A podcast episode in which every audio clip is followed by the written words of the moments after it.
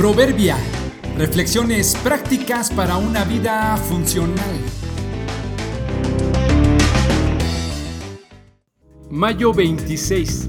Comunicación a distancia, segunda parte. La única señal indispensable es constante y fidedigna. Debido a que en la actualidad estamos hipercomunicados, es decir, ya casi en todo tiempo y en todo lugar es posible tener cobertura telefónica y acceso a Internet, por ello, estamos habituándonos a generar y recibir información en tiempo real.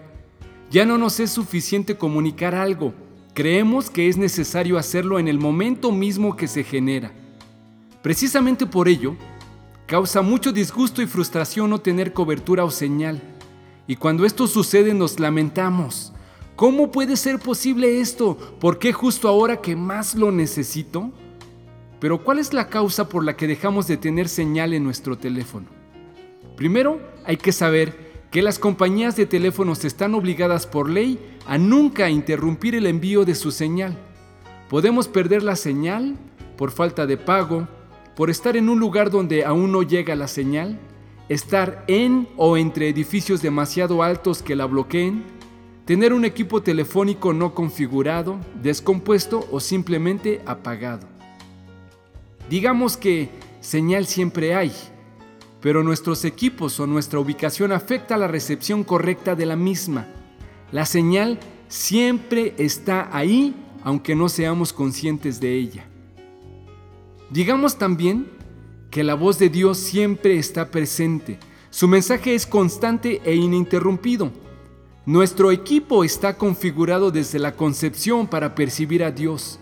Nacimos con una necesidad de Él. En esta comunicación no hay que hacer ninguna clase de pago para recibir señal, solo prestar atención y tener la actitud correcta. Pero nuestras ocupaciones, nuestra actitud, nuestra forma de vivir, nuestra desatención o nuestro desconocimiento pueden bloquear su señal.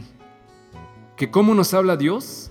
De muchas formas. De hecho, se ocupa más esfuerzo para negar su presencia y su voz que para oírla pues nos habla a través de la creación, con la conciencia, por medio de la Biblia, usando las circunstancias, con el consejo de gente honesta, con la aparente coincidencia.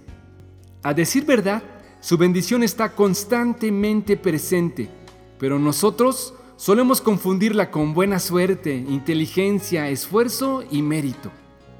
Solo es cuestión de sintonizar adecuadamente ¿Qué impide que escuches a Dios hoy?